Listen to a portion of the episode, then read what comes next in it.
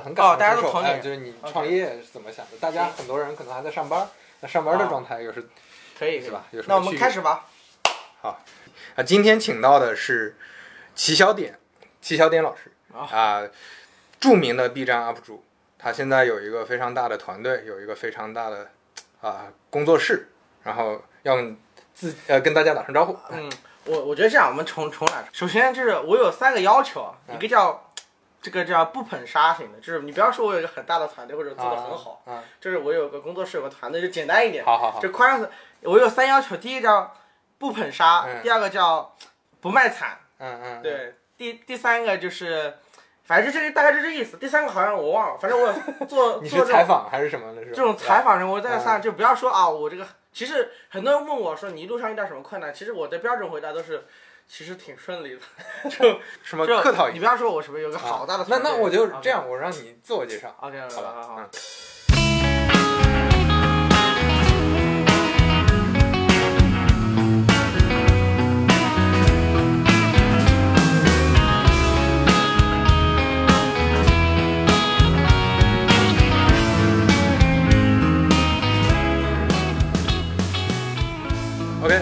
那个欢迎大家收听三五环，这是我们的第三期了，实际意义上的第三期。啊今天请到的是齐小点，啊，著名的 B 站 UP 主啊。嗯那齐小点跟大家打声招呼。啊、哈喽，大家好，就是呃受刘飞老师的邀请，我来参加这一次这样的一个电台节目。那我是一个游戏视频的一个作者，早期呢读书的时候做了点视频，后来也是去过俱乐部工作，再接下来就是做了一个自己的创业的工作室，对吧？现在常驻在上海，那主要是呃在英雄联盟和呃绝地求生、和平精英等等的游戏去做啊、呃内容的输出，也有一些网红的孵化，这样。嗯，对，那我跟齐小点老师是很多年前我们在知乎就加过好友了。嗯、那个呃，齐小点老师读过我的书，然后我也看过他的视频，就是我们这叫以以自己的内容会友，对，哦这还挺有意思的。然后我最近来到上海，所以能跟现在就在齐小点老师的家里，我们就随便闲聊一下。嗯，那我们就先从。呃，还是我我觉得最有意思的还是你那个那个名字吧，就嗯齐小点和施大腿，就分别是怎么来的？呃，就是起小点这个名字，其实是我读小学的时候起一个名字。我记得当时有很多的那种什么，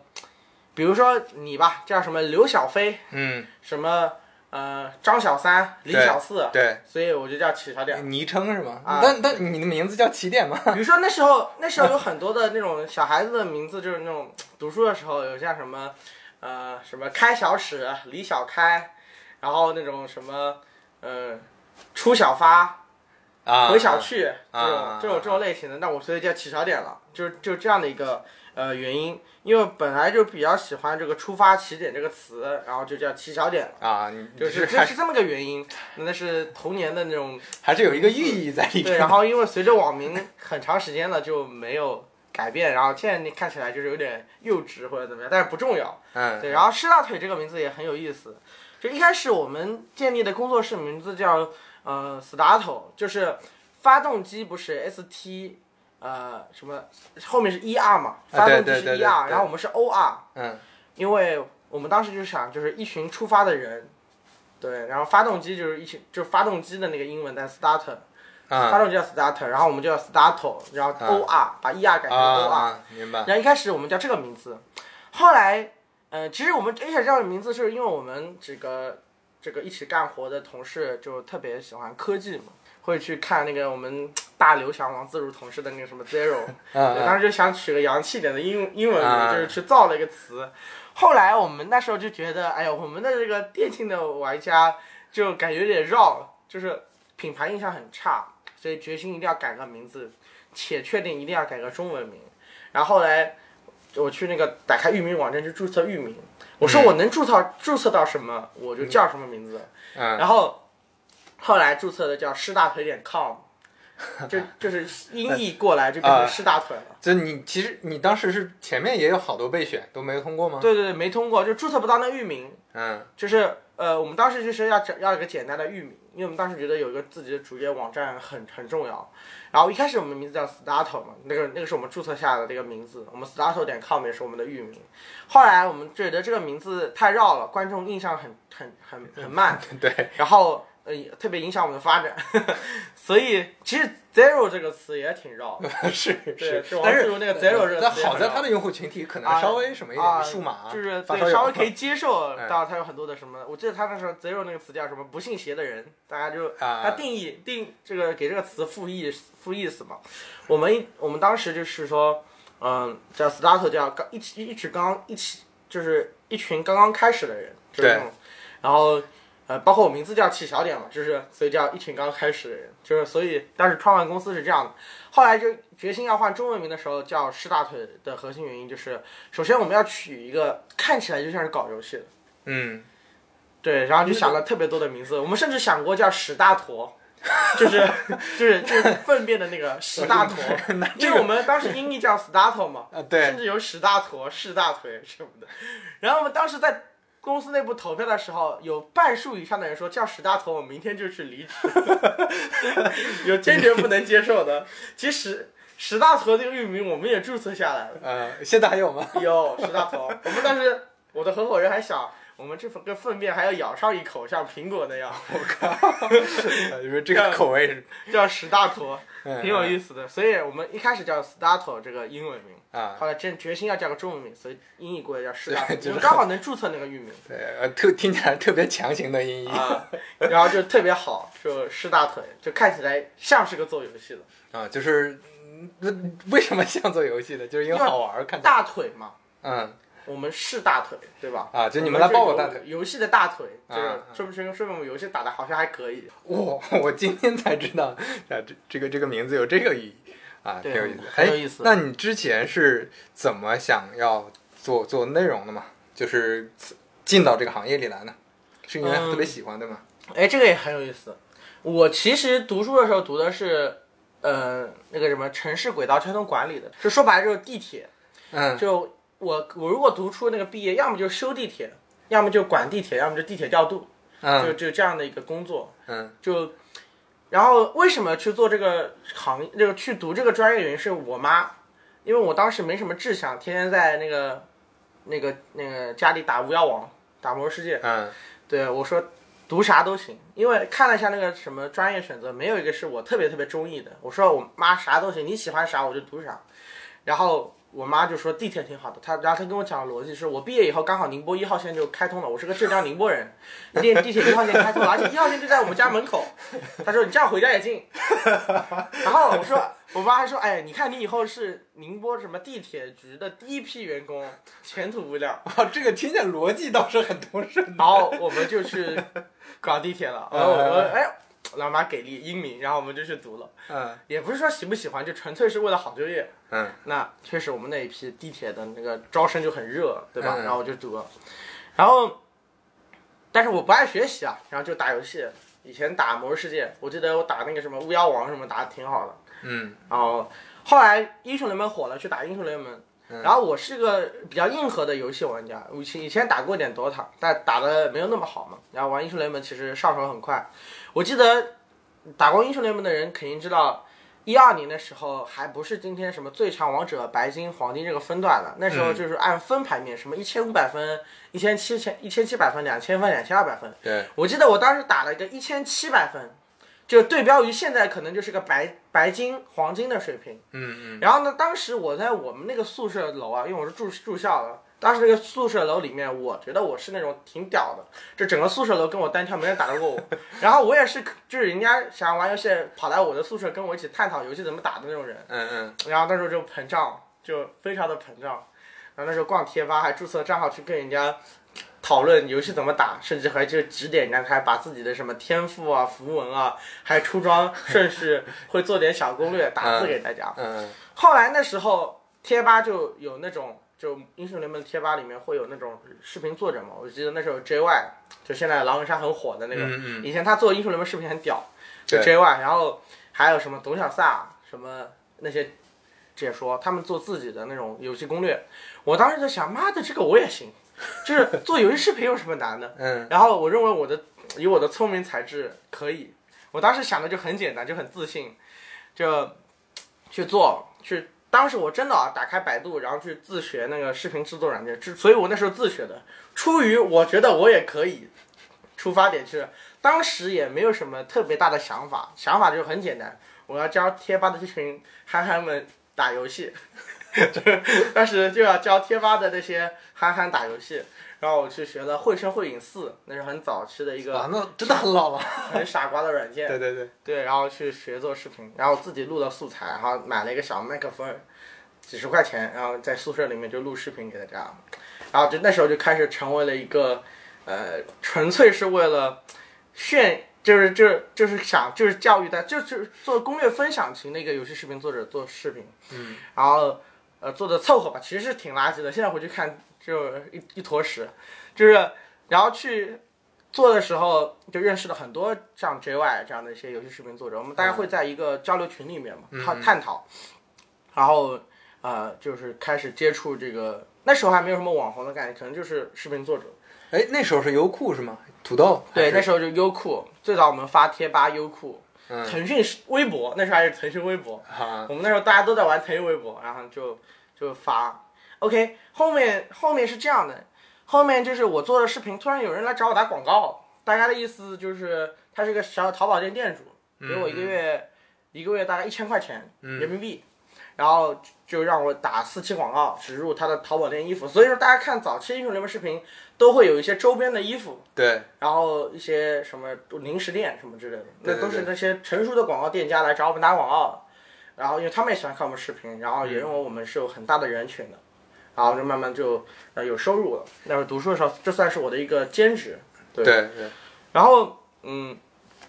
毕业了，然后我跟我妈说，哦，我不想搞地铁了，我我想去搞游戏视视频。那时候那时候我自己有点小收入，可能一个月就两三千块钱这样的水平，但可以了，其实就是已经可以不去工作，在家宅着做视频的那种水平了。嗯，对，然后就我妈当时也对这个完全没有概念，我妈以为我去搞游戏，无非就两点，要么就是代练工作室，就给人家嗯，代打代代练嗯打那个刷刷游戏金币的买卖的，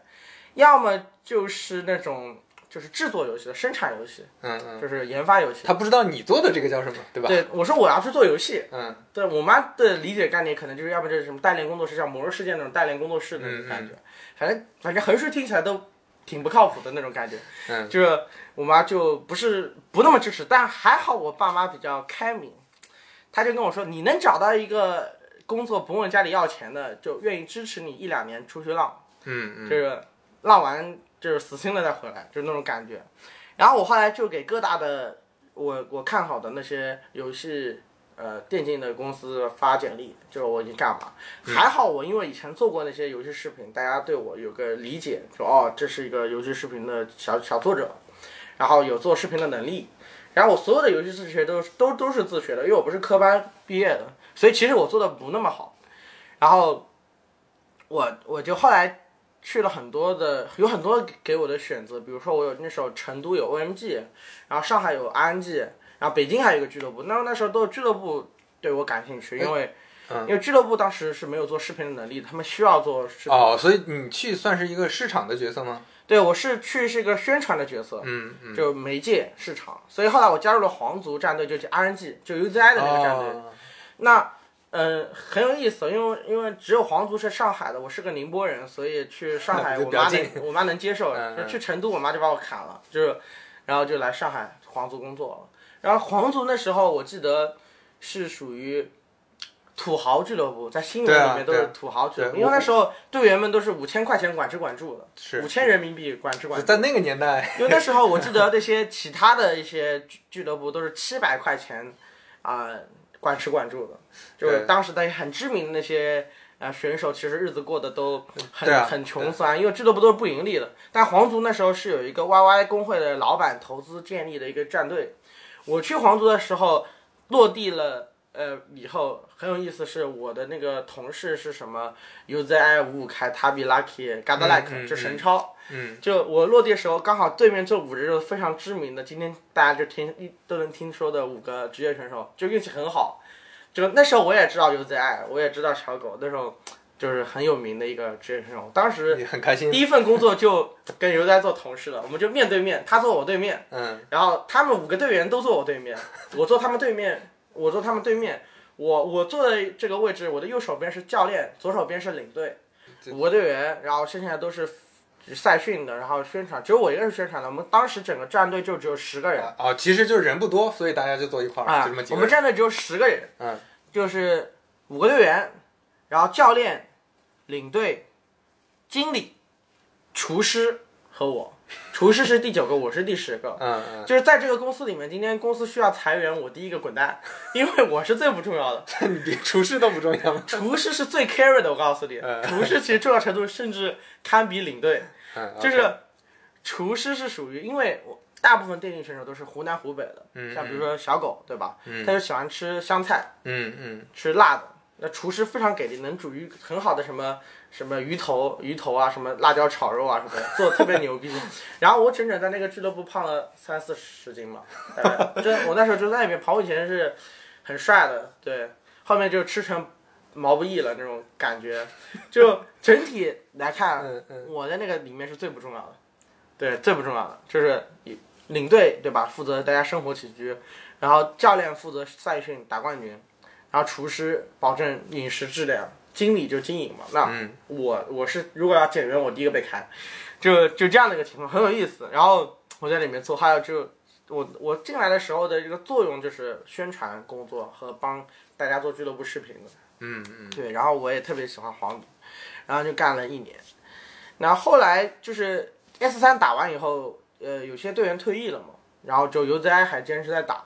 然后我就呃也准备离开了。我当时就因为我做宣传工作嘛，所以就对游戏行业里的这些媒体有点打交道。然后我当时就觉得这个行业就特别需要内容，然后我刚好之前也是一直在研究内容，也算喜欢这个分享内容这样。然后我就拉着一点小伙伴在今天上海的这个虹口啊租那个租了个三室一厅，在客厅开始办公了，就就就真的创业了，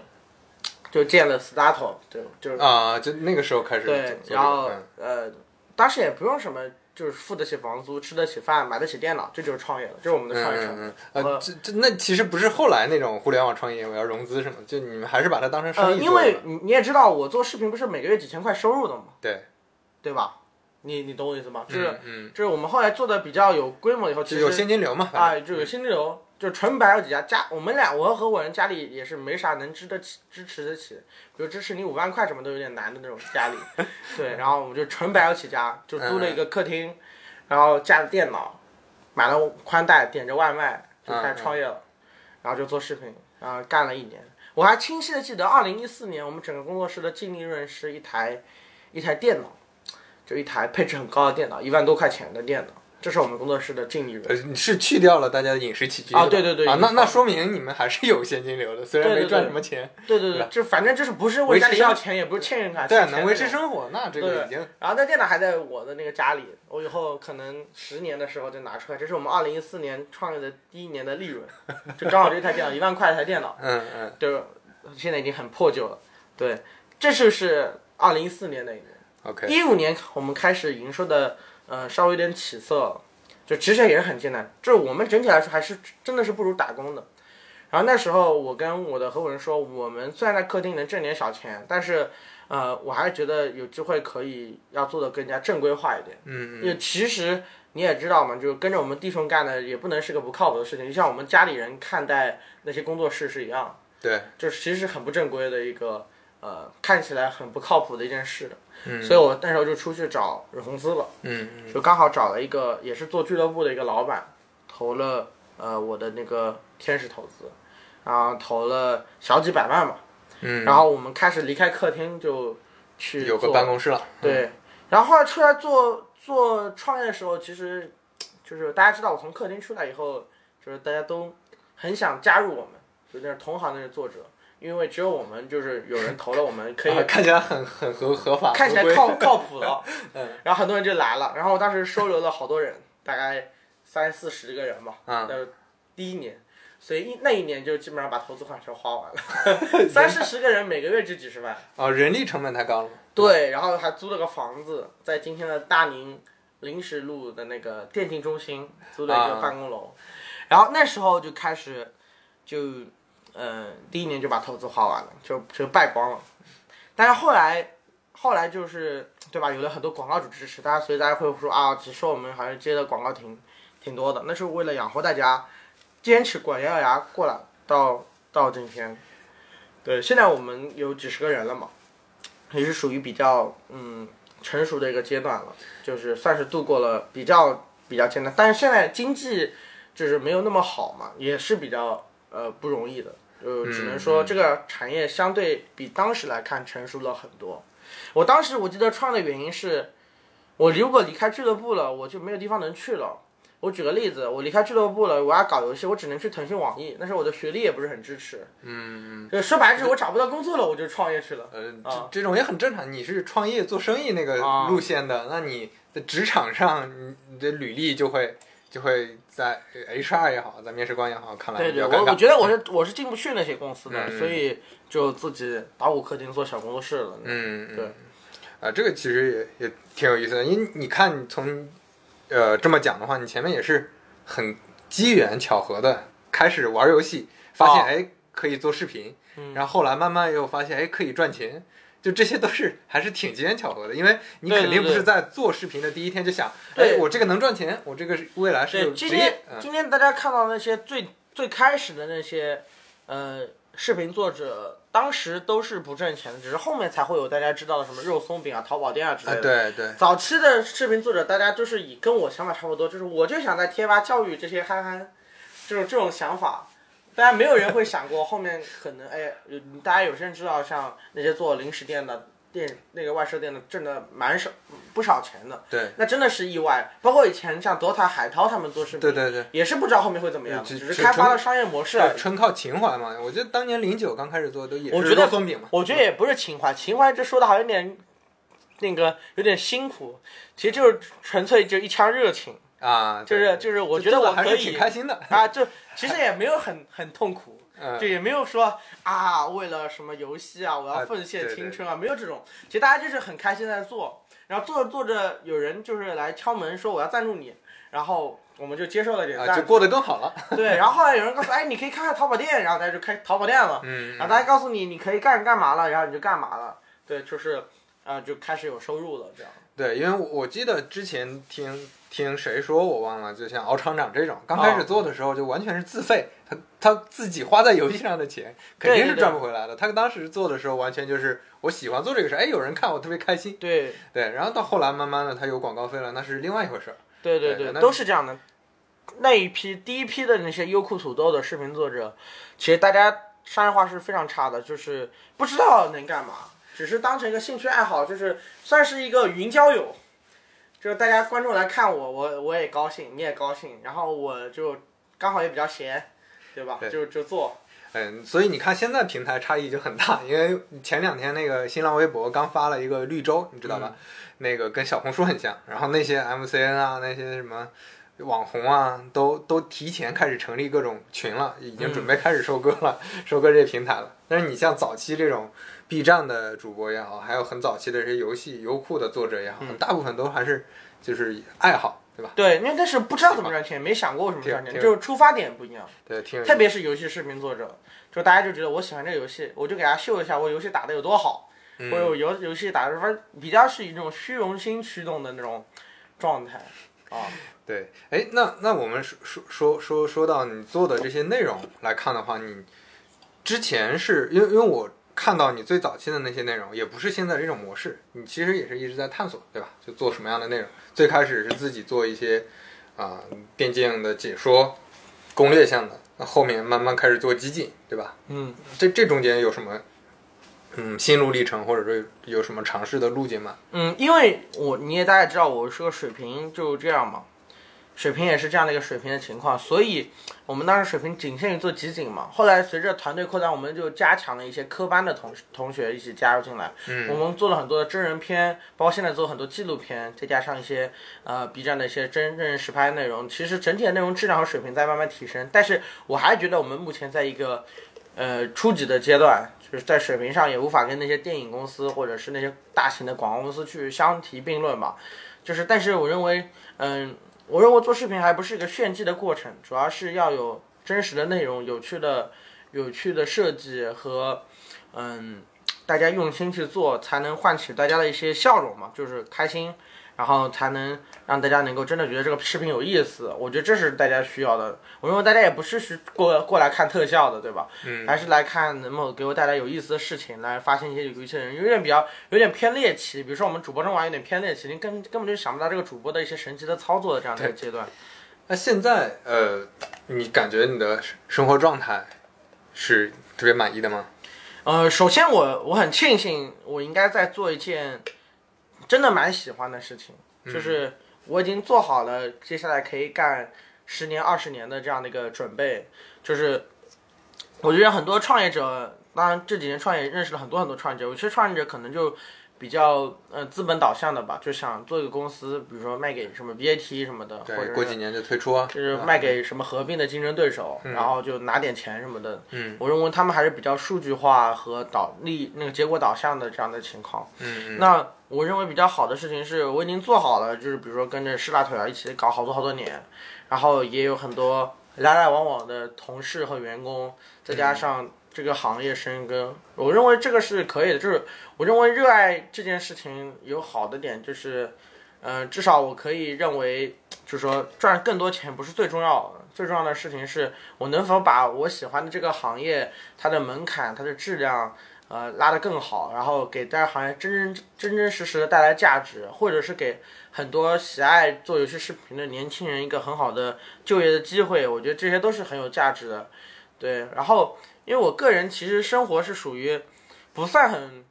很需要大手大脚花钱的那种选手，可能就比较喜欢吃一些好吃的餐厅，对吧？去一点喜欢去的地方旅游，嗯，然后对吧？这几年可能会嗯有一些运动。就就差不多了，我觉得还是蛮简单的，就也不在意是否呃会怎么样，对。但是相对看来还是个比较佛系的这种选手，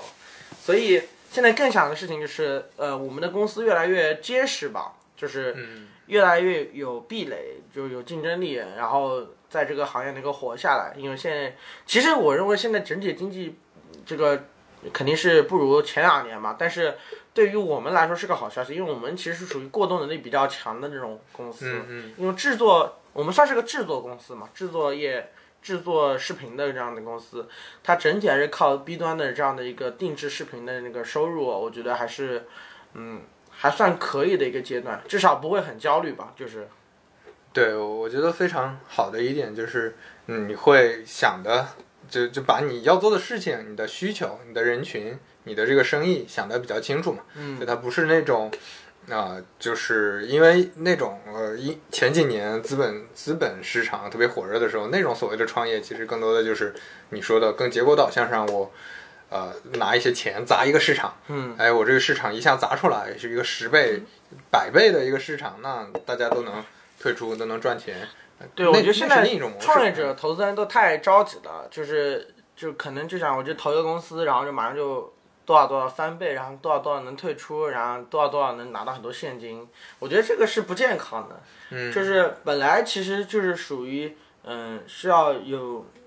就还结实吧。我还相信脚踏实地，一步一步的这样的一个阶段。我我对泡沫其实很恐慌的。然后我创业这么多年，可能我最关注的几个就是每年会总结不做什么，这是很重要的。就是我可能想的事情不是想我做什么。因为其实一个好的公司，都基本上死在十字路口的原因，就是他觉得他啥也能做，然后他啥都去做了，然后什么都去雨露均沾一下，但什么都做得不好，最后把钱花完了就挂了。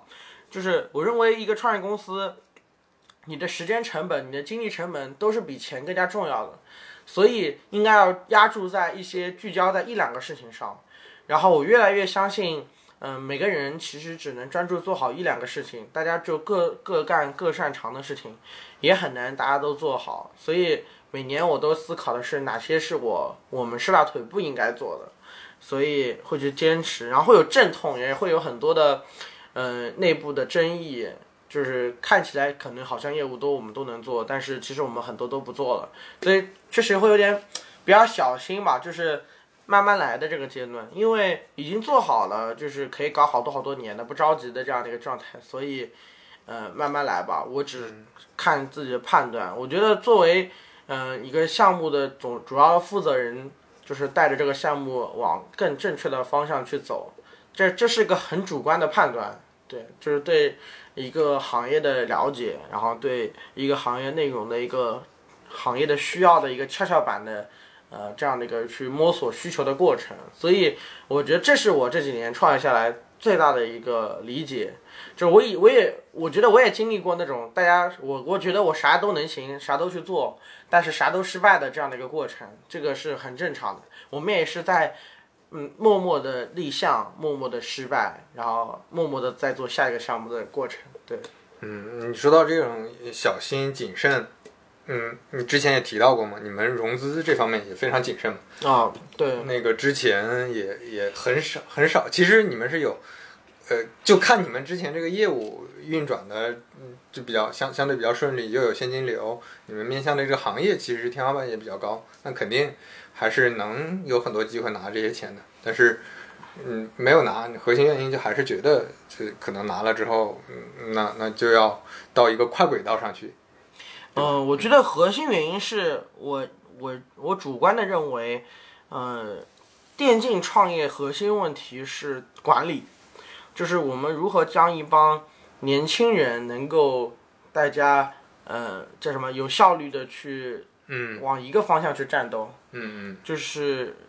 其实比较缺中层啊、高层啊这样。就是大家其实可能都是第一次工作，就是加入我们公司的大部分都是人生第一份工作，嗯。他没有去过大公司，也没有干嘛，就是我认为，就是一个好的中层能够引导一个好的年轻人对待第一份工作，如果他误入歧途了，其实对他的工作习惯带来了很大的一个影响。所以我是我甚至认为我可我可我是可以再去融一点钱，然后扩大规模到几百个人什么的，但是我认为我没有这么。多的好的中层去引导年轻人加入我公司以后，让把它成为一个正向的发展，给他一个良好的工作习惯，然后这样的话团队就比较散架，其实说白了就是很不结实这样的一个过程，我是比较担心的，所以嗯、我是对融资这个事情是非常谨慎的，融资就意味着要扩大，意味就要增加产能、扩大发展，我还是希望慢慢来，就真的是一个慢慢来的过程。对你这个业务你做的内容的它这个特征决定了，你只能是年轻人嘛。那呃，这些这些年轻人又通常是职场经历不太不太多的，嗯那你如果盲目扩大，或者或者公司规模一下变得大很多，那你这些人来了肯定就确实不好管理啊。这种组织化的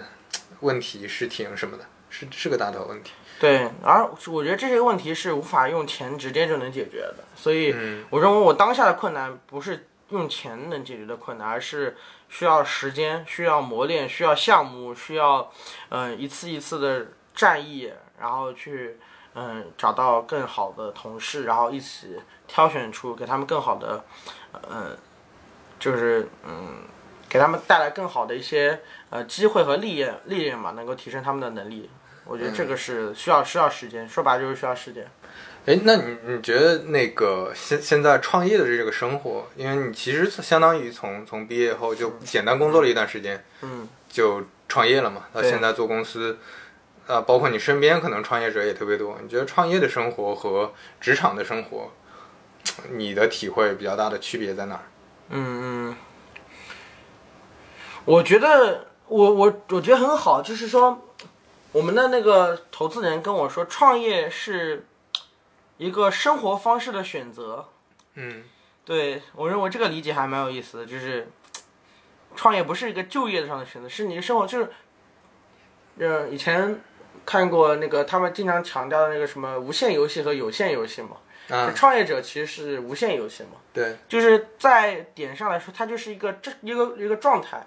就你在创业，创业不是什么你把公司做成了什么卖了或者上市了就套现了什么之类的，我认为上市什么才刚开始嘛，我觉得它是一个无限游戏的过程，所以呃，创业比如说就是跟陪伴家人少了。然后自己的娱乐时间少了，或者甚至睡眠少了，嗯，然后然后伴随着焦虑这种都是常态，啊，包括你的心态和你对世界的理解，我认为这是你生活方式一个选择。今天你不创业了，无非就是闲云野鹤；你今天创业了，就一直是保持着一个战斗状态，没有周末这样的一个阶段。我觉得这是很好的。我觉得创业和不创业的最大点就是，它是你一个生活方式的选择。就像我读书的时候是一个网瘾少年，打着魔兽世界，这是一个创业方生活选择。我现在创业了，要对大伙儿负责，对吧？要对我的甲方负责，要对整个就是要对投资人负责。所以这是个生活方式的选择。我我认为创业上状态下，呃，会有那种很自信和很不自信的情况，我都经历过。有。就是说很自信的时候，我觉得我我想做什么，什么都能做成，这就叫自信的阶段。还有一个不自信，就像我想的所有观点，好像最后都会挂掉。我觉得这个也不行，那个也不行，这个好像我们做也不合适，那个做也没别人有优势，这个做我们都会失败。然后我们的好像我们去，好像我们什么都有，什么我有我们我们有行业。呃，认识很多甲方，然后又又又很好的同事，然后又也有什么 B 站的大的账号什么的，看起来我们很优势，再看起来我们又没有很多优势，就是你要比什么人脉我们不如别人，比资金我们不如那些公司，比员工，呃，长度我们肯定不如很多大公司，我们就是个普通年轻人，我们可能比的就是勤奋，所以我认为年轻人最后。只有两个优势，我这样总结的，就是我跟自己的同事们也在讲，我认为我们，呃，九零后、九五后，我们一起工作，只有两个很大的优势。第一个优势叫勤奋，就是你的身体素质和你的状态是能够支持你高强度的工作的。嗯，然后且你没有那么多上有老下有小的事情，对吧？就是你有很多的时间能投入到你的事业中来。第二个点就是乐观。因为我看过很多三十岁的人，他再去创业，他去做业务，就是他会觉得这不是我能搞定的，这这已经好像很成熟了，我没什么机会，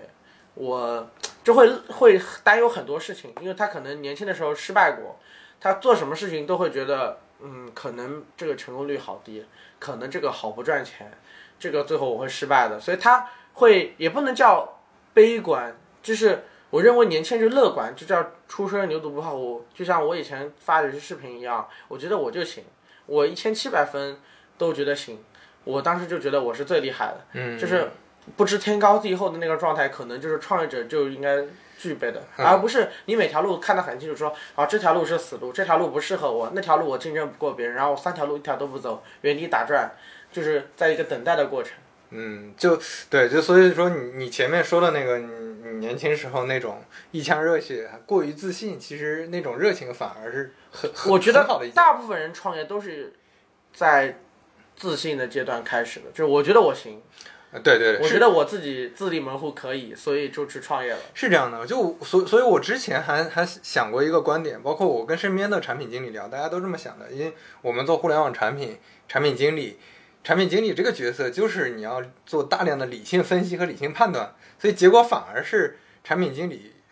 很多这种产品经理不太适合创业，因为他没有你说的这种精神。他每次创业之前先把这个逻辑分析一下，发现哎呀风险好大，这个底层逻辑绕不过去了，对啊，成功率就好低。对啊，就成功率好低。那你最严谨的，我我计算之后，我按照我的算法计算之后，最好的就是我去打工。对，这这是这这个呃，有一个概念叫企业家精神嘛，就所谓的企业家精神就是这种，就我先在我就是在不确定性很强的情况下，先去试，先去做，做了再说。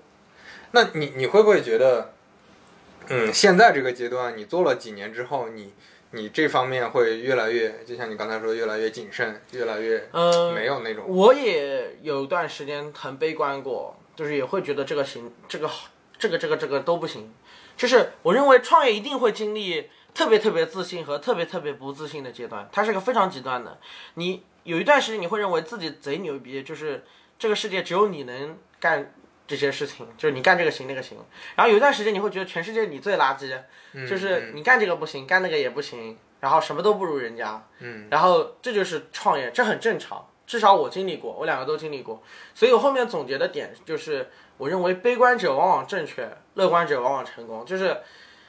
我认为要怀着一个，我认为大部分的创业，甚至呃一些的，比如说炒股，嗯，呃什么搞区块链什么的，都是一个心态游戏。啊就是很多时候你心态崩了就崩了，就真的就是不可能有胜率了。所以我还是相信，悲观者往往正确，乐观者往往成功的这样的一个一个关系和逻辑。所以我还是跟着我的同事一直倡导观点，就是我认为年轻人的优势就是勤奋和乐观，没有别的，不是什么人脉啊、资源啊、然后拼爹啊这种这种，我认为这些都不是。重要的是就是你看好一个方向，你乐观的去干。去执行，去坚持你的想法，去努力的做着，然后等风来，等机会这样的一个过程。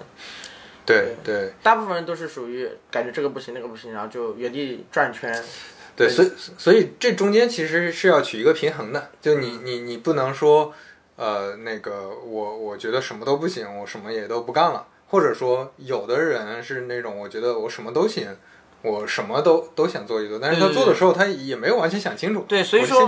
所以我说，我说这种阶段也要去想什么是不做的，就是我也说什么都做，然后我觉得，我觉得我做那个也行，做那个也行，做那个也行，然后就做了好多事，最后发现都失败。就所以说每年会去思考哪些是不应该做的，只做就 OK，就决定是你的，然后就做这个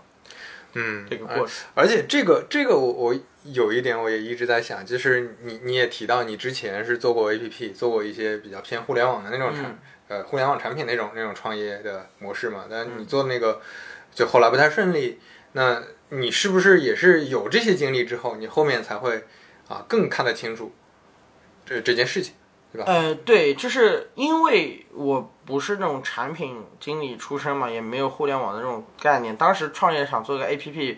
又有投资人来支持去投你做这个事情，当时嗯就有了资金，就是去做这件事情。当然我在深圳组了一个做垂直社区的 APP 的一个软件，短视频的，然后去做了以后，最后失败了嘛，我会认为。这是一个需求不是很大的一个事情，就是大家不会为了游戏主播电竞去单独再打开一个社区做，它是一个很重的过程。当时我就判断这件事情是伪需求，然后我我我对我当时为什么创业做内容，我认为内容是超级刚需，嗯，就是哪里哪里都需要内容，所以我觉得这个是饿不死的。但是我当时在做一个伪需求的时候，内心是很慌的，所以当时也亏了不少的钱，止损了，就是。在钱没花完的时候，提前关闭了这个项目。嗯、我认为这是一次在我人生中非常重要的跨界，去完全去的一个我应该比较陌生，但是我在出发的时候，其实就已经想过很陌生。但是我自认为也是我很乐观。我可以找到 嗯比较好的技术、产品经理等等的。但是后来我发现是我的方向错了。我后来相信的事情是我找到更好的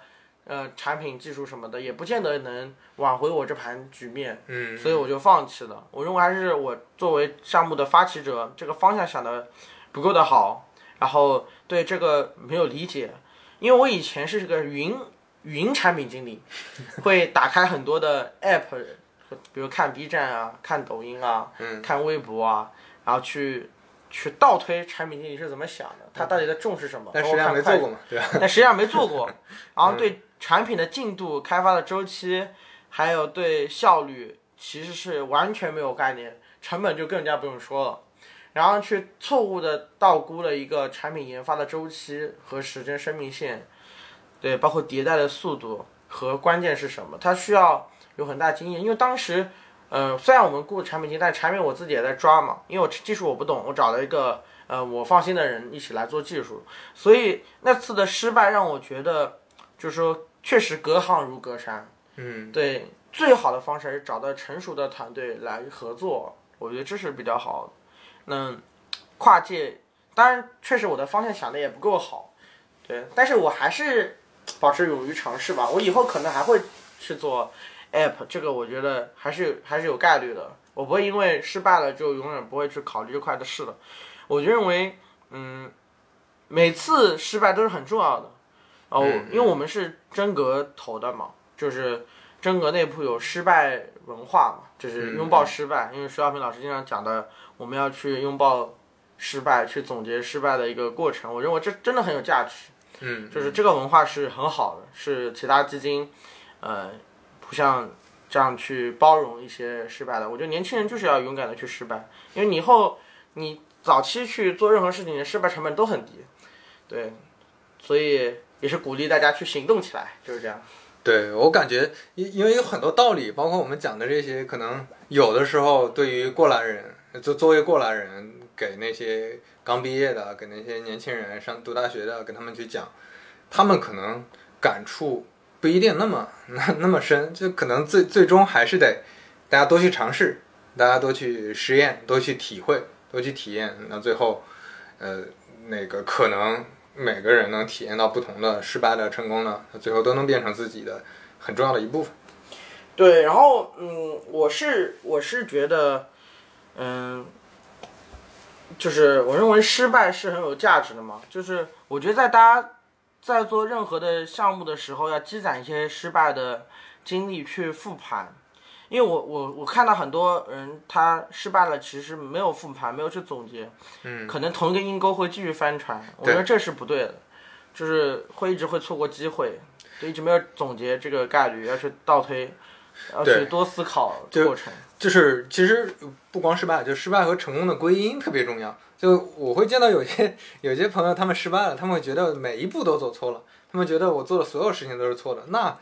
这这这这就会给他一些很可能，甚至有的时候是一些错误的信息，让他下次再做的时候，他会觉得啊不能这么做。但其实他刚当时失败，可能因为就像你说的，不是产品技术的问题，那他的他的可能归因成啊是我的技术不行。嗯，那下次我再找别的技，对我再把团队换一换，是不是就好了？那你这种归因也太特别重要，也包括成功也是啊。那有的有的项目有的产品成功。运气机缘成分可能大一些，是的。那他自己做的一些决策判断，可能也有对的部分，也有错的部分。但你说全盘皆对啊，全是对的，那后面再去把它复用，那不一定能成功。对，嗯，这个这个也是挺有意思。所以说最后还是得呃，一方面尝试，但是光尝试没用，还得复盘，还得去总结。嗯，对。哎，那你你现在的生活状态，你自己觉得比较满意吗？嗯，现在的情况就是整个公司还算接近于，嗯，往更成熟的方向去发展嘛，所以，嗯，会比较稳定一些。然后，在这个时间段，最好的就是因为电竞这件事情其实慢慢的被主流文化可接受，然后包括整这些媒体啊都在报道嘛，就整个电竞还慢慢的热了起来。但是我认为电竞还是刚刚开始这个阶段，就它接下来还是会以更快的速度去发展。嗯，我认为是有的我有的我忙的一个阶段，所以蛮好的，就是刚好进入的这个坑，在这个时间段，呃，是一个高速的发展期。嗯，我认为现在状态还是比较满意的，就是方向比较明朗，嗯，就是专去搞这块的领域，然后还是我将先坚信的游戏内容是超级刚需，所以就是一直往这上面去投入，所以我们 Shut 也是一个比较标准的制作公司，游戏内容制作的一个公司。嗯，哎，那个，那说到电竞，呃，现在，这你长期来看，你还是觉得非常乐观的嘛？就电竞行业肯定会继续发展的更大，然后观众更多，是吧？用户更多。呃，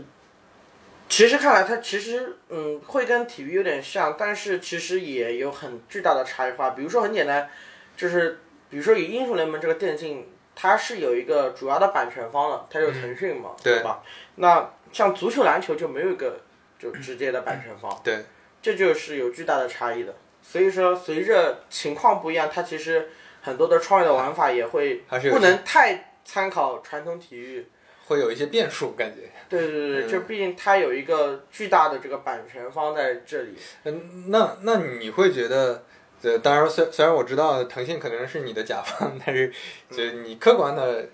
感评价的话，你觉得？呃，电竞有这么一个巨头在，就包括你，你比如后来吃鸡，当然吃鸡没有做起来这种大的俱乐部生态吧，可能，但是如果做起来了，可能也是在腾讯手上。那最后这种电竞生态可能基本上都是在一个巨头手上，这会是一个好的生态吗？还是？呃，我认为这个真的是有巨大的利弊关系的，就是嗯。比如它跟那些体育项目去比，他们有，呃，我比如说就是说电竞它是有个叫爸爸的东西存在的，爸爸就反正，就今天英雄联盟爸爸叫腾讯，对。对，然后王者荣耀也是。呃嗯。对，然后也会有其他的，比如说呃 TI 就是 DOTA 就是那个 V 社，对对对。就有个爸爸在这里面，对，呃，V 社完美，对吗？就是有爸爸和没爸爸是个有巨大区别的，就是你不能说有爸爸是好事或者它是坏事，嗯就是英雄联盟能发展的那么快，也真的是全靠腾讯。如果它是一个自由野蛮生长的，它肯定还是会走非常多的弯路。嗯嗯对，但是有爸爸的问题，就导致了它的整体的这个呃办的比赛啊什么的，还是会受到管控的。嗯嗯就是会有不是大家都能搞的这样的情况，嗯。所以它一定是有巨大的利弊的，就是它会强掌控在整个品牌上，因为它其实这个行业有一个特别是大家都是就是年轻人嘛，说白就是高中大学生，嗯。那所以年轻人就是会有就是参与这件呃竞技的这个赛事中会遇到很多的不靠谱的事情，所以目前我认为啊，绝对是利大于弊的。嗯，就是当然对于行业的发展来说，它肯定也有那些呃不够完美的情况，对吧？就比如说也不是人人都能搞，然后受官方邀请、官方要认证，然后官方管控这样。那换句话来说，其实如果腾讯没有进来管控，其实其实腾讯花了很大的精力、团队时间来管控呃整个电竞的这个发展，也是就是因为早期吧，比如说以魔兽星际他们，包括 CS 也是早期的电竞，他们就就是也有那种游戏公司，但是他们那时候对电竞是属于大家就是你们自己小众娱乐，对它的商业化不靠这个嘛，啊它但商业化是是靠游戏那种所以对电竞其实是不觉得他会怎么样，就没有重视。对然后早期的一些电竞从业者过得非常的累，就是首先主流文化不认认可你，对对，那个时候啊家长啊对你非常不认可，就觉得对吧？你是网瘾对啊对啊对啊，你是什么梁永信那种。我我记得就是 Sky 夺冠之后才稍稍有一些不其实一样，死怪夺冠以后也没太，就无非就是哦，原来中国人也可以很厉害，就是这样的。就整体整个产业还是非常萎靡的，嗯就没有人推动的，大家生存变现都很有难度。就是你说，如果让电竞回到那个时代的话，我认为现在很多电竞从业人也不也不能接受。嗯就它依旧是一个不稳定、不靠谱、不成熟的产业。今天有个腾讯，也有很多，你看今天看到的是俱乐部，什么李宁、京东，对吧？RW、B 站上市公司这些都进来做俱乐部了以后，它慢慢就从主流人群，就是让我们爸爸妈妈能慢慢理解，包括亚亚运会等等的，我认为这些都是腾讯在里面有巨大的贡献。嗯对对对，但都是有利弊的嘛。我只能说，绝对是目前在这个阶段一定是利大于弊的。往后走，它一定会也受到版权方的一些限制，就是我们的创业者也好，什么也好，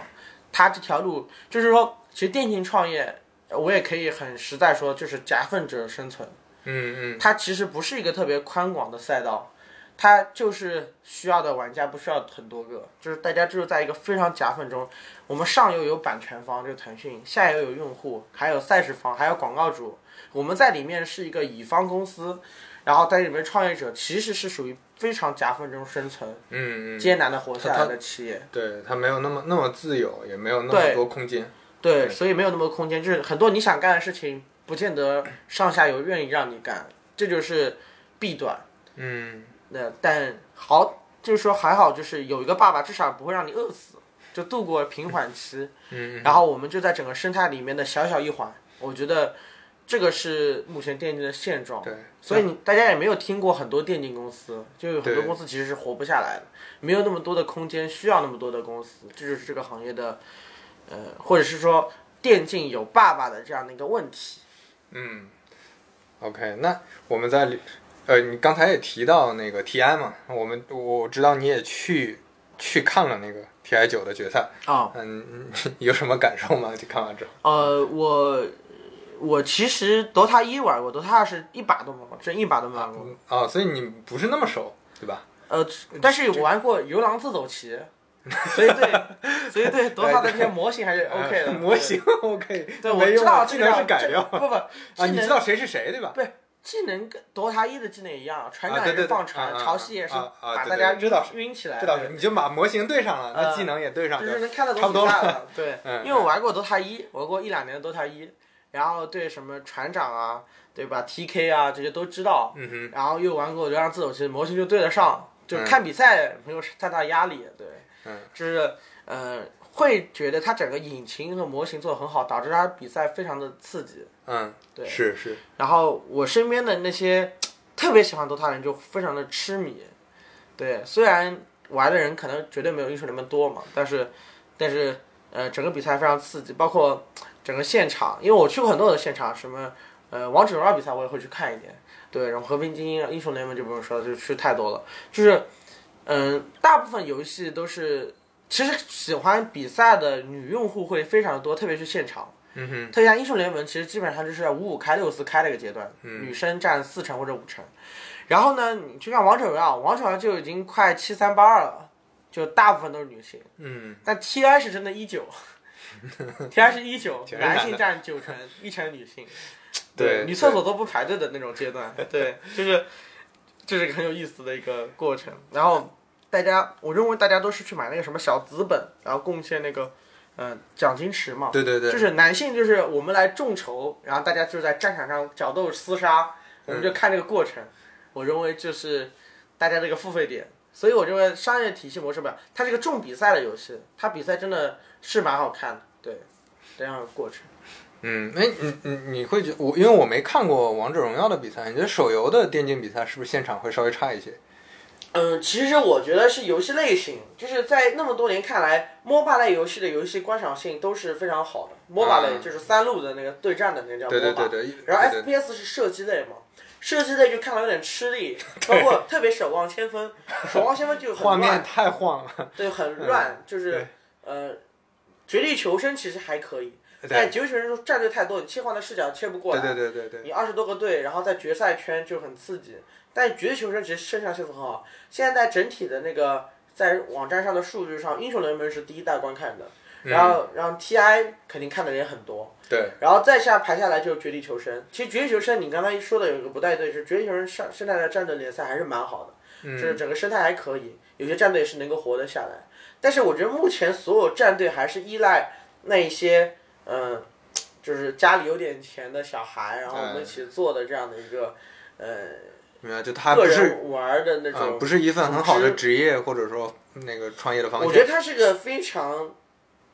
这个艰难的一个过程，因为我对电竞这个领域选手接触比较多嘛。如果我以后的小孩，我可能不会 接受他去打职业选手，因为我认为他的成功率太低了，就是他应该是十万分之一的这样的一个成功率。哎，就茫茫多嗯的年轻人的选手来打了，最后离开了，这样。这个倒是我我之前没想到，因为我我记得十年前大家就会这么讲，就是其实呃呃那个零九啊什么一零年那几年之后，呃家长其实对孩子嗯去打电竞这个事儿没有太大的这种排斥，但是他们会对你未来的发展很担忧，因为那个时候也是你很难进到那个，就像你说的呃五千块钱的包包吃包住都算都算很不错的了，嗯那那个时候大家的生活都很成问题。嗯，然后你也很难挤到头部去。我本来以为说现在这个阶段，电竞行业可能经过这么多年发展，是不是像小俱乐部也有生存空间？但是像你说的，好像也不太存在。嗯，就是我我说实话吧，就是嗯，我认为主要原因是目前这个电竞选手的生命周期比较的短，嗯就他可能热门像英雄联盟这种还是比较久的，可能就三五年最多了，啊、就很高很很，而且而且就一两年就被淘汰了。而且特别年轻，应该是对，然后他就是在他应该读书的时候的问题，啊。就是他可能就放弃学业了，有些人休学了。但是他他那个退役之后，可能才二十出头，对，那这个阶段就很尴尬。对，就是说他失败了以后这段时间其实有点浪费。嗯他成功的当然挺牛逼的，像今天尤泽亚什么的，他其实就跟就是我们看到的什么 C 罗这啊，种体育明星是一样的，啊就是他的光环、他的商业价值。有很多商业化的途径。对对对，嗯但是他的失败率也非常高，他可能坐冷板凳，他可能在青训等等的，就是当然很多人都是有这种电竞梦想啥职业，我认为这个成功率太低了，就是非常非常的低。呃，他们商业化的途径真的有那么多吗？就是除了那种非常头部的，是不是除了非常头部的中游的那些？中游就是直播呗，嗯，就他今天，比如说一啊个二线的队员，他今天可以在直播间直播，他至少可以获得一个，呃，大几千上万块的月收入。啊，其那实这是个简简单的工作。因为其实他比起其他主播，他也可以做一些攻略项的嘛，对吧？呃，那那没有，他所有的精力都必须放在训练上，他没有时间去做攻略。嗯，对，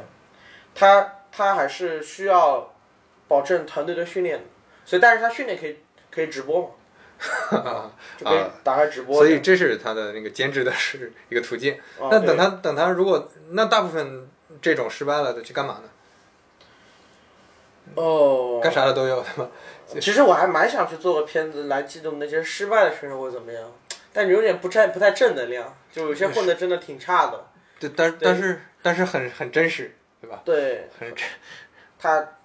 他离开这个行业了，真不知道能干嘛。嗯对，可能去做个小司机，可能去重新读书。啊，家里可能有点钱，那就回家做生意啊。对那就对，其实就是说，我倒挺想做个片子去讲那些第一辈，大家只记住最火的那些人名字嘛，是啊他们混是很好，是啊，但是也有他的一些队员混得不好，可能已经离开这个圈子了。因为不管什么生态，尤其我觉得电竞生态也是那种大家都年轻的时候嘛，谁年轻的时候不想当一个职业玩家来来养活自己？尤其玩游戏的，爱玩游戏的，那他天然就是一个金字塔的嘛，因为你肯定不可能人人水平都那么高，或者有天赋，或者你有各种各样的机会，那肯定它是个金字塔的。那除了最头部的，那世界冠军大家都能叫得出名，世界冠军头部俱乐部下面的那些人都在干啥？所以这个是我之前也挺特别特别好奇的。嗯，我觉得是属于如果能转型做教练这种还是比较好的，还可以留在这个行业的。嗯嗯，如果转型教练都做不了的，可能就没法在这个行业，只能离开了。对啊，因为这个行业就真的像你说的，就没啥空间，对吧？就就像你说之前 你在皇族的时候，一共就十个人，那现在俱乐部也不可能有一大堆人。他没有你，如果队员不会技能，比如说你会拍视频或者什么的，也没有这个技能，这个这个我认为是蛮尴尬的。对，这个我以前也关注过，后来我觉得确实选手的后面可发展空间很少，所以大家就打冠军嘛，就是嗯你能冠军你就牛逼。所所以那那听起来这个生态也是就是不是那么健康，就太头部了，太窄了，上升的路。对，就是那大家就整体的这个年轻人后面怎么办这条路其实是有问题的。对，因为他没有那个那个那个生态里没有那个阶梯。呃，你比如说，你说足球联赛、篮球联赛，对吧？就是两种嘛，一种就是你要不就能做教练，就做幕后选手；第二种就是你稍微有点名气，可以转型做个主播，这种都是属于还可以的。嗯，就是当然你特别火，直接就去做大主播，那肯定是非常好的，比如说像 PD 这种。但是其实大部分可能都是不知道能干嘛了，嗯就嗯去学一门技术，学一门手艺，对吧？就换个行业，甚至家里有活就帮家里干点活，这样。嗯，所以所以你觉得，就我刚才说的嘛，你觉得是不是因为呃，它是一个头部巨头在在管控着这个生态，导致它头部的俱乐部特别特别窄？不是，我觉得，我觉得核心原因是它的这个生命周期很就还是生命周期，就是他退役了，他确实打不了。那比如说，可那二十五岁左右，就是已经属于年纪大了，就就打不了。像 DOTA 还为什么牛逼，就是在于你看 ROTK 还在打，嗯嗯对吧？就是呃，就是那些老一辈的还在继续打，就他这个非常吃经验的。但英雄联盟和那些游戏都可能比较拼手速的、嗯，明白。拼反应的、拼年轻年轻人就是厉害。这个这个我倒是第一次想到，对对对，因为因为因为 DOTA 的这种复杂经验度还是高的，值。经验、抱团、战术和意识，对对，它复杂度。很高，所以它本身门槛很高，导致女女女玩家很少嘛。对，对这些都是都是有利有弊的。那呃，我的意思是，比如说，假如说啊，就没有腾讯存在，英雄联盟是一个独立独立游戏，然后最后联赛特别多，那这些人其实退役之后去一些小联赛，可能也很难打，对吧？是这个意思。不是，我觉得如果没有腾讯，就会有很多坑蒙拐骗的环节，嗯，就这个行业就会有乌烟瘴气的。呃，你说的坑蒙拐骗是什么呢？就因因为这里有很多年轻人嘛，啊，他有很多啊利益的冲突点，坑蒙拐骗。就是先拉你进这个行业里来，啊但是你发现其实不是干这个。对，就是会会非常打着旗号坑蒙拐骗嘛。我认为没有腾讯是不行的，没有腾讯估计现在你在梅奔办比赛都困难。嗯，就是它无法受到主流认可。这个这个这这倒确实是你像 WCG 之前那么高的高度了，但也很难也后面也解散了。对很难说做到这种程度。对，它没有一个大的巨头去推动这件事情，让主流人群能认可，其实是很难的。你在舆论上就已经被击败了。嗯，就你干啥都不支持你，对吗？就变成了第一辈的电竞人那种狂欢，没有意义。那一定是有，一定是有腾讯是好的。就腾讯现在，你要问我利弊，我我现在看结果就是，它是不应该缺失的，它应该要有。嗯，但它肯定也有弊端，这肯定。但是你说它这个弊端，目前一定是利大，因为没有他，我们这个事情都不能摆在台面上。嗯，对，腾讯在电竞上确实付出了巨大的努力，上了，它应该是目前所有游戏公司最上心的公司了。对，这是他们的很大的一个战略。对，嗯，OK，哎，这个这个纪录片你这么一说，我还真的挺想看的，挺想了解一下。我了解觉得你也可以拍一拍，就是那就是些退役选手对？啊对啊而且你你揭示一个很很我好的怕做的一个真相，很不很不正能量，呃，就你你就反映客观世世界嘛。就 是会悲观。我我还是觉得悲观太多了，就是反而希望给他带来一些乐观、积极向上的东西。所以你看，我做视频都做那种轻松欢乐的，大家笑一笑就好。对生活已经很艰难了，大家笑一笑就好。哎，那你自己的节目里，你最喜欢哪个？呃，我主播甄嬛整个系列都挺好，就包括女神篇、主机篇、联盟篇，都蛮蛮有意思。然后现在我们做靠谱电竞嘛，整个靠谱电竞的数据都非常好。然后靠谱电竞其实是我一手推动一定要做的一个项目，就是做电竞的内容，现在成绩也蛮好，所以靠谱电竞和主播战玩算是我们目前，呃，我最满意的项目吧。你觉得主机是主机游戏市场会是什么样的？就在国内能发展起来吗？呃，目前看下来应该是在增长的一个过程，就是以前我觉得大家就是，比如说一个游戏盘两三百块，但是你要玩一个比如说任天堂或者索尼的游戏，那你先得买一个它的游戏机吧，两千块左右。对，那这个就是个巨大的门槛，就是很多人就没没法买，呃你说比起手游来嘛，我觉得比电脑还是门槛低的呀。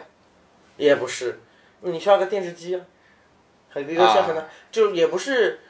大部分人家里都有一个巨大的客厅，给你一个电视机的一个过程。啊，就它对环境的要求还是有的，但是一般人可能家里我自己玩游戏就有个电脑，对吧？不是，大部分中国玩家可能没有客厅，客厅不属于他的，客厅可能堆、堆东西，是是因为玩家年轻吗？还是是人均拥有面积少。啊？哦，你说的这个我倒没想过，挺有意思。因为欧美国家可能大家客厅都大，对对对啊，人嗯就是欧欧这个北美啊，欧美那些人家里就是大家都是大 house 大平层，住很乡下的，然后大家客厅有大电视机，然后他们爸爸妈妈就玩 PS4，对，就是他这个小孩子接触游戏就是爸爸妈妈的 PS4，然后我们就 PS，然后就开始玩游戏了，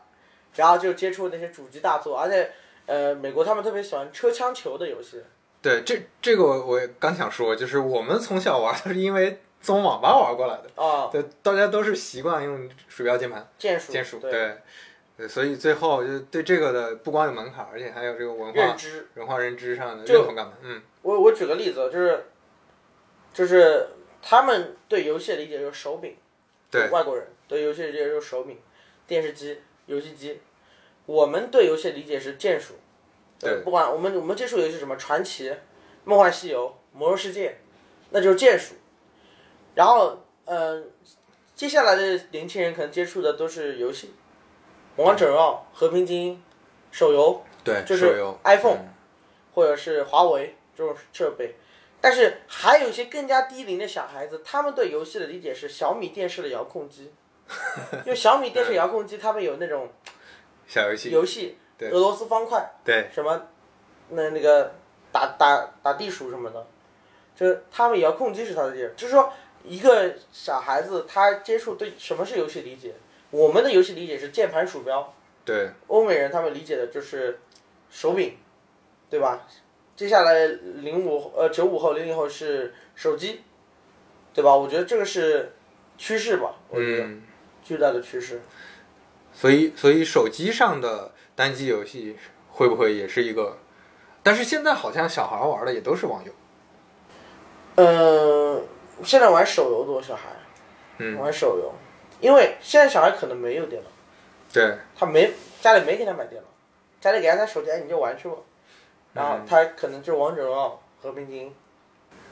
你平时玩什么游戏会比较多呀？呃，现在可能就玩那种云顶之弈啊、流浪自走棋这种自走棋的游戏，那种就不用太比操作嘛，对，适合我测我测对测适合老年人。我觉得我们真的都是老年。我我我告诉你，那天 TI 九决赛我没抢到票，我是在家看的。看完之后特别生气，然后我就打开 DOTA 啊，玩了两局，发现完了 就你补刀，因为因为你就后来正补反补，对啊，你你后来玩那个王者荣耀玩的多一些，那啊你就很不习惯，就特别累，每一个兵漏掉一个兵，我操，他妈的经济跟不上了。就 回不去。对，特别难对对，真的是跟不上，跟不上，就很多操作完全以前放那连招小歪啊什么的，啪啪啪三四个连招，现在放起来特别慢，经常坑队友。对，所以我认为这个大家是越来越接受简单的操作和简单的理解的，这是玩家的通性。对，不仅我们老玩家，新玩家也是这么想的。哎，那刚才聊到说，啊，就我我的问题是问你个人生活状态是不是满意？你说的还是工作上的状态呢？那你觉得工作之外的状态呢？你一个创业的状态，或者说你做公司的状态，还是挺舒适的吗？你觉得自己挺满意的吗？对，那我知道肯定比你现在想象去坐地铁 要要要更满意的多嘛。但是是你本来会预期的嘛？嗯，我觉得可能就是私人的时间少了吧，就，哎呀，我们经常在内部分享的事情，虽然我们在搞游戏行业，然后也认识这些游戏这个项目项目组，嗯，甚至对吧，去看很多比赛还有点小福利什么的，但是我感觉玩游戏时间变少了，因为从业的这个行业，反而反而玩游戏时间变少了。对，本来是个爱好者，甚至每天要玩好久的，所以为了能多玩几把，就减少的睡眠，我觉得最大的担心和难过可能就是身体问题，就是睡得少了，睡得少就是嗯。压缩了娱乐的时间，就是压缩了睡眠的时间。希望我认为年轻人还是一个贪玩的过程，然后这几年整个生活的状态，嗯、因为我是个浙江宁波人，也想长期在上海发展嘛，会相对有归属感一点。我会觉得上海这个城市就是可以留下来拼搏发展的，就是这样的一个情况，会比那些在大城市里最后不知道是不是这个城市我想愿意留下来的地方好一点。人家最后还要换地方、换公司、换一个交友圈之类的，所以这蛮好的。然后，然后我的那个性格和风格就是特别喜欢接触新鲜事业、新新鲜事物的。嗯就前段时间乐队火，那会去研究一下，去关注一下，然后，对吧？机器人火会去关注机器人，AI 火会去关注 AI，然后呃，算是一个凑热闹的性性格，然后对很多事情就比较的好奇，去搜索，而且特别喜欢听别人的想法。我现在越来越喜欢听的就是那些跟我完全相反的想法，就是嗯每个人都有自己的理解，就可能有些理解你从来没有想过，然后就会喜欢跟人家打交道，然后特别现在特别喜欢跟那些游戏老板去沟通这个有手游的研发啊，包括整体的是更加了解游戏创业的一些难处，因为要更加了解这个行业嘛，啊，会跟他们一起去运动、去旅游，我觉得这个是。呃，我现在状态，其实整体来说还是个非常开心的，有有热爱、有动力，呃，去让我了解整个产业。我认为我在这个产业的理解可能就比普通人多一点吧，就是这样的一个结论。对，因为如果你是一个一个职场当中的一个状态，可能你没有办法接触这么多的啊，人和事儿，对吧？对，之前呃，会有一些人说他们呃本来很喜欢这个行业，但是因为他们做了这个行业的一些事情，比如说很喜欢游戏的，去做了游戏制作人，去做了游戏策划，后来会发现，就这个真变成工作之后，自己就会特别痛苦。就你有还暂时有也也遇到过是吧？对，我觉得，嗯，我见过太多人就干了这个行业就特别不爱游戏的，就很正常。对，这个很正常。我们现在很多呃同事嘛，有来进来的同事，也有离开的同事。我们一旦问离职原因，他说：“哦，我已经对游戏不太感兴趣了，就很尴尬。呃，呃不不，这这种可能是他自己对游戏不感兴趣，所以走的，”对，而不是因为工作，呃也有原因。也也也有可也也有有可能是这样，就是我是做游戏视频或者怎么，我做多了发现，哎呀，就有点腻。就我举个例子吧，比如说我是一直在做英雄联盟的，英雄联盟各个比赛我都会去看，包括对世界赛我都去看。但是比如说前两天我刚去看 TI，TI 我就是真的观众，就这个产业什么人我都不认识，啊我对原啊，始世界没有那么熟，，嗯，对，就看着就很爽。对，就就就是抱着一个消费者和享受的角度去看的。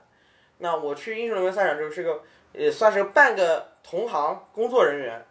那对吧？就要照顾很多事情，其实整体没有坐下来那么体验过这个事情，我仿佛失去了这样的一个普通观众的权利，嗯就失去了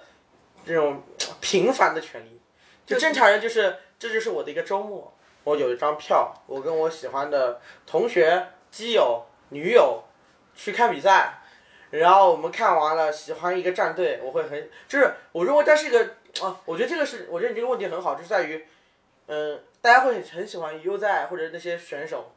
但我跟他们的关系真正认识到大部分人嗯会密切很多，是。就我就没有会那么崇拜某个人，跟任何人都无关。对，就我刚才讲，比如说，如果你天天跟周杰伦打篮球，你也对他的喜爱度不会像是这样我们这样是这样就是普通人那么高。就是就是其实跟我一起吃，就你失去了一个崇拜人的一个机会。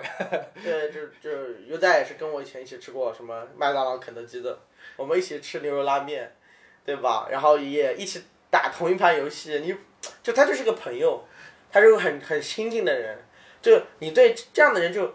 我就是说我我对优仔是其实很很很崇敬的，我觉得他年纪很小又很高成就，在电竞上有很大的成就，然后呃团队胜利他是一个非常 carry 非常重要的人。他今天有今天的成绩是他应得的，就是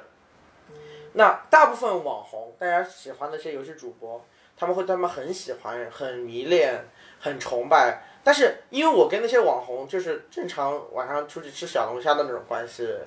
就不会那么迷那些网红。我可能真的很喜欢的那种博主，或者是反而是完全不认识是是行业外的嘛？啊，就保持着距离。是比，如说我特别喜欢呃周杰伦，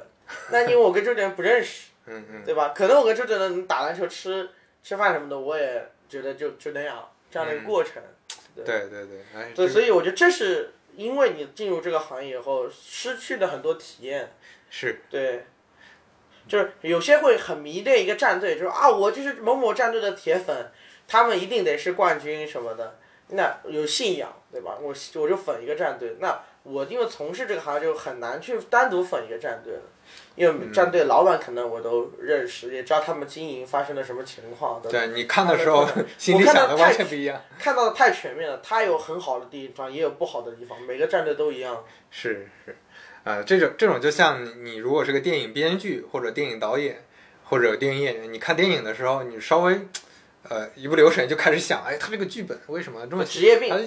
对，这镜头是怎么拍的？对啊，他这个花了多少钱？你要想个设计上的东西，那就真的就失去了很多体验，你不纯粹了。